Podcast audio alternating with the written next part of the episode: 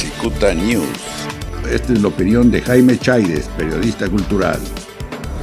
Eh, una buena noticia, se frenó en la desaparición de un fideicomiso de cine y fue muy importante la participación de los tres amigos, Guillermo del Toro, eh, Cuarón y, e Iñárritu, por el medio virtual platicaron con el diputado Mario Delgado, que fue el que trataba de desaparecer este fideicomiso, también estuvo Sergio Mayer y Mariano Varo, y se logró que no desaparezca este fideicomiso que se creó en el 2002, que ha apoyado a cerca de 300 películas mexicanas, y pues es muy importante que este tipo de propuestas se mantengan, porque eh, hace 20 años Iñárritu estaba haciendo Amores Perros y veamos ahora todo lo que ha pasado en 20 años.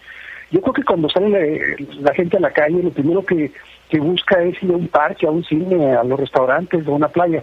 Cancelar el apoyo a la producción de películas significa cancelar la posibilidad de soñar, que eso es el cine, imaginar durante dos horas una historia de amor, una comedia, una aventura, los héroes, las biografías. Eh, dice Cuarón, Alfonso Cuarón, me atrevo a decir que el cine es de las pocas industrias exitosas en nuestro país, pero no se creó sola. Estos estímulos han sido fundamentales para el desarrollo de una comunidad que ha creado esta industria. No es solo la creación de empleo, sino todas las repercusiones que tiene. Y por supuesto que Iñárritu habla de cuando creó Amores Perros, se producían apenas siete u ocho películas y actualmente se producen 200. Eso quiere decir que es un 2000% que ha crecido la industria del cine y, por ello, independientemente de que ha tenido la fortuna Iñárritu y el privilegio de no depender de, de, los fondos gubernamentales, dice, sí he visto cómo esta industria ha crecido en todos los aspectos.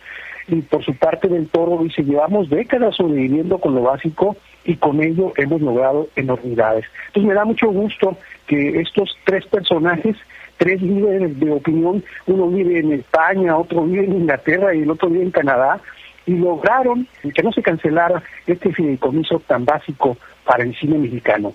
Les recomiendo que vean cine mexicano, búsquenlo en las redes sociales, búsquenlo en, las plataformas que ustedes son sus favoritas. Vean cine mexicano, no importa el género, no importa eh, la, cualquiera de las 200 películas, es importante que la vean. Esta es la opinión de Jaime Chaires, periodista cultural.